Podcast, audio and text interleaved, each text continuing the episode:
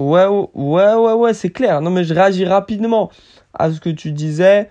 Euh, c'est vrai que c'est clair, c'est clair que j'aurais jamais imaginé euh, faire cette, première intervention, si on peut appeler ça comme ça, euh, via Zoom. Après, il y a moins de monde, donc c'est c'est un peu moins compliqué, c'est un peu plus simple à préparer. Et mais mais on s'adapte quoi. Là, moi je vais parler de la confiance aujourd'hui. La confiance c'est un c'est un thème que j'ai sur le cœur depuis un moment. c'est quelque chose que ouais que j'ai travaillé il y a déjà un peu avant le confinement, je crois il y a déjà 3 4 mois. La confiance en fait, c'était venu d'une incompréhension où euh, je trouvais que je pense que c'est vraiment typique de, de, nos, de nos sociétés occidentales, hein, je pense, et euh, où on a ce problème en fait sur la confiance, on a du mal à faire confiance à, autrui, on, demande souvent une trace papier, on demande souvent euh, une trace écrite, on a besoin en tout cas d'un bien matériel pour euh, attester de ce qu'une personne va nous dire. Euh, et ça m'a alerté, j'ai eu cette interrogation, je me suis dit, mais qu'est-ce que la parole dit sur la confiance? Pourquoi est-ce qu'on a autant de mal à se faire confiance? Et, je me suis rendu compte qu'en fait, euh, la confiance, c'est en réalité la première interaction entre Dieu et l'homme, puisque dès Genèse 2, au verset 15, la parole nous dit, le Seigneur Dieu prit l'homme et le conduisit dans le jardin d'Éden. Le Seigneur Dieu donna à l'homme cet ordre. Et euh, donc on voit qu'après l'avoir guidé, euh, le Seigneur d'abord nous guide et ensuite il nous fait confiance.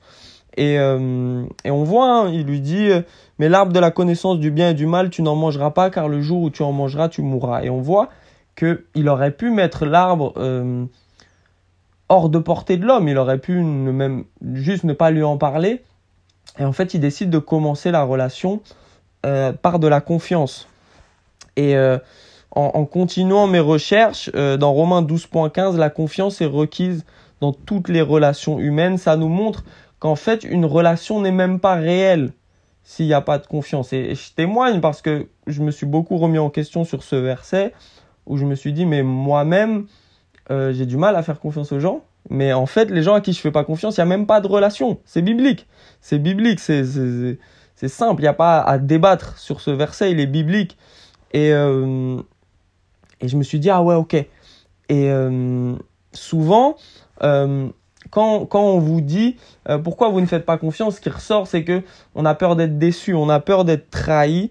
Et il euh, y, a, y, a un passage du, du psaume 41, verset 9, qui m'a beaucoup alerté.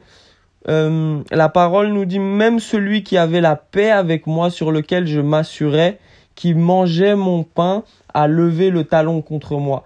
Et en fait, on comprend que la trahison, elle est évidente. Elle est, euh, elle fait partie même, je pense, de la relation.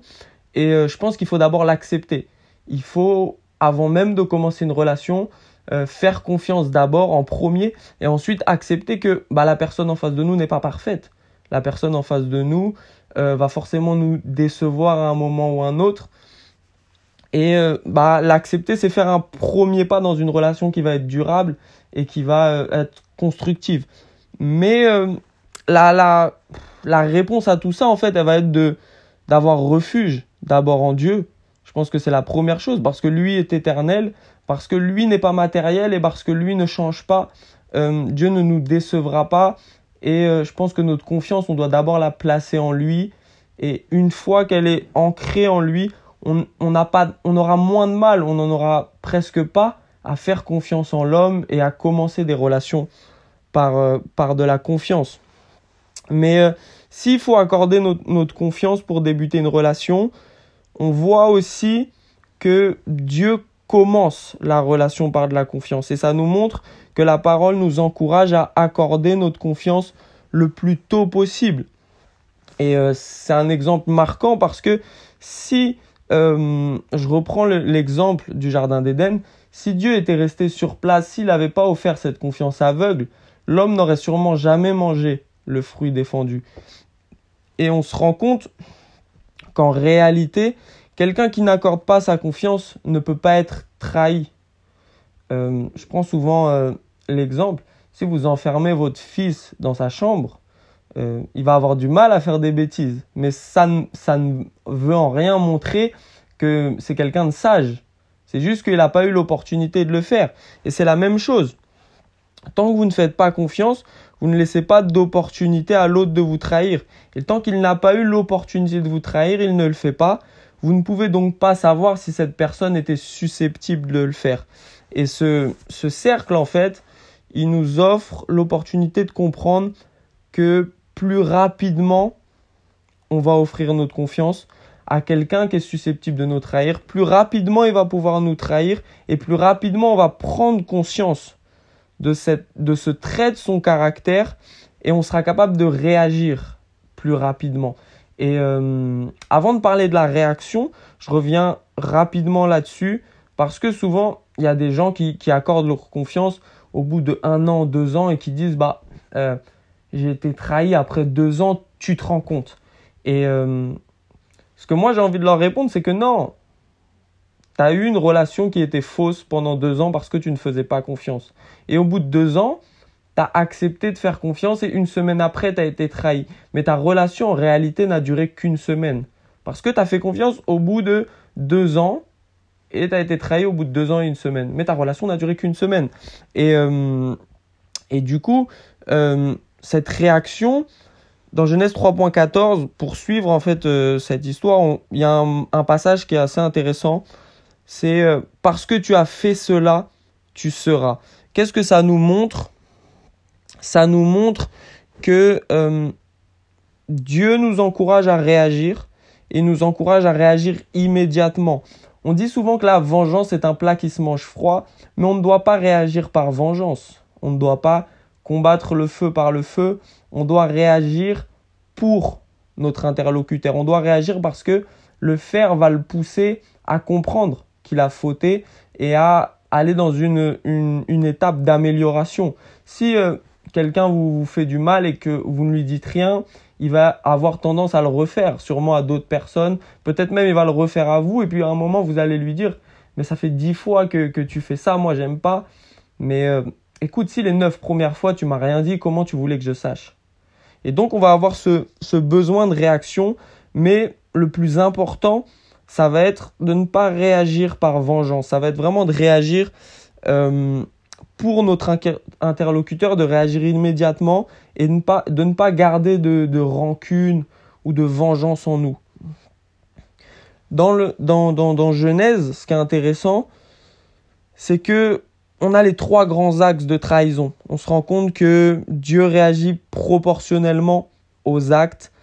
Et euh, on voit, on a le serpent qui lui trahit de plein gré. On a la femme qui trahit influencée par le serpent. Et on a l'homme qui va trahir involontairement. Et on voit que les trois sont jugés vraiment proportionnellement à leurs actes. Ils ne sont pas jugés selon leur, hiérarchie, selon euh, leur importance ou selon même l'effet émotionnel que ça a pu causer. Et c'est intéressant parce que souvent un, jugement qui va pas être euh, juste, un jugement qui va être trop strict ou euh, pas assez justement, ça va pousser à l'incompréhension. Euh, si vous n'êtes pas assez strict, la personne va se dire bah ça doit pas être trop grave et, et donc elle va pas se remettre en question. Si c'est trop strict, pareil, ça pousse à l'incompréhension. Et et ouais, du coup, je pense qu'il faut vraiment juger la personne, pas par vengeance, mais pour lui et proportionnellement à ses actes. Euh, bien sûr, après le jugement, euh, on passe à l'étape du pardon. Euh, est-ce que le, le pardon est le plus important? Ouais, je pense que c'est le plus important. Je pense que je vous l'apprendrai pas, mais il faut avant tout pardonner par empathie, parce que celui qui, qui pardonne sera pardonné, celui qui ne fait pas ne le sera pas. Mais on peut le voir aussi différemment. Moi, j'aime le voir différemment. Et, et euh, la définition du pardon dans le Larousse, c'est remettre à nul le sentiment de vengeance, de réprimande ou de rancune. Et sous cet angle-là, on voit qu'en fait, au-delà de l'empathie, pardonner, ça nous est bénéfique personnellement. Parce que ce sentiment de vengeance, de réprimande dont parle le Larousse, il est en nous. C'est comme un, un poids qui est à nos pieds et euh, ça nous concerne avant tout nous-mêmes. Et ça, ça nous handicape, nous, et pas la personne en face de nous. En psychologie, c'est encore plus marquant. La définition, c'est rétablir le lien qui a été brisé par une offense. Et euh, en fait, le lien brisé, il est en nous. Ça veut dire que le rétablir, c'est une sorte de guérison, mais euh, qui nous concerne, ouais, qui nous concerne nous-mêmes. La, la, parole nous, nous, nous encourage vraiment à, pardonner, pardonner par empathie, mais euh, il faut voir aussi ça sous l'angle que pardonner nous permet aussi de nous libérer de ce sentiment. Euh, pour reprendre, pour conclure rapidement, je vais, je vais reprendre ça euh, assez rapidement. Je pense que la parole, je pense que Dieu nous encourage vraiment à placer notre confiance, notre confiance et notre espérance en lui. Et euh, une fois avoir fait ça, on pourra assez facilement entamer nos relations, créer des relations, j'irais même jusque-là, par de la confiance. N'ayons pas trop d'exigences envers nos proches, soyons capables d'accepter que tôt ou tard ils effectueront des erreurs. Le jour venu, prenons des mesures immédiates, mais euh, prenons des mesures vraiment pour aider notre interlocuteur à apprendre de ses erreurs, sans être trop sévère, sans être non plus trop gentil. Pardonnons ensuite le plus rapidement possible afin vraiment de, s'enlever ce sentiment de haine ou de rancune.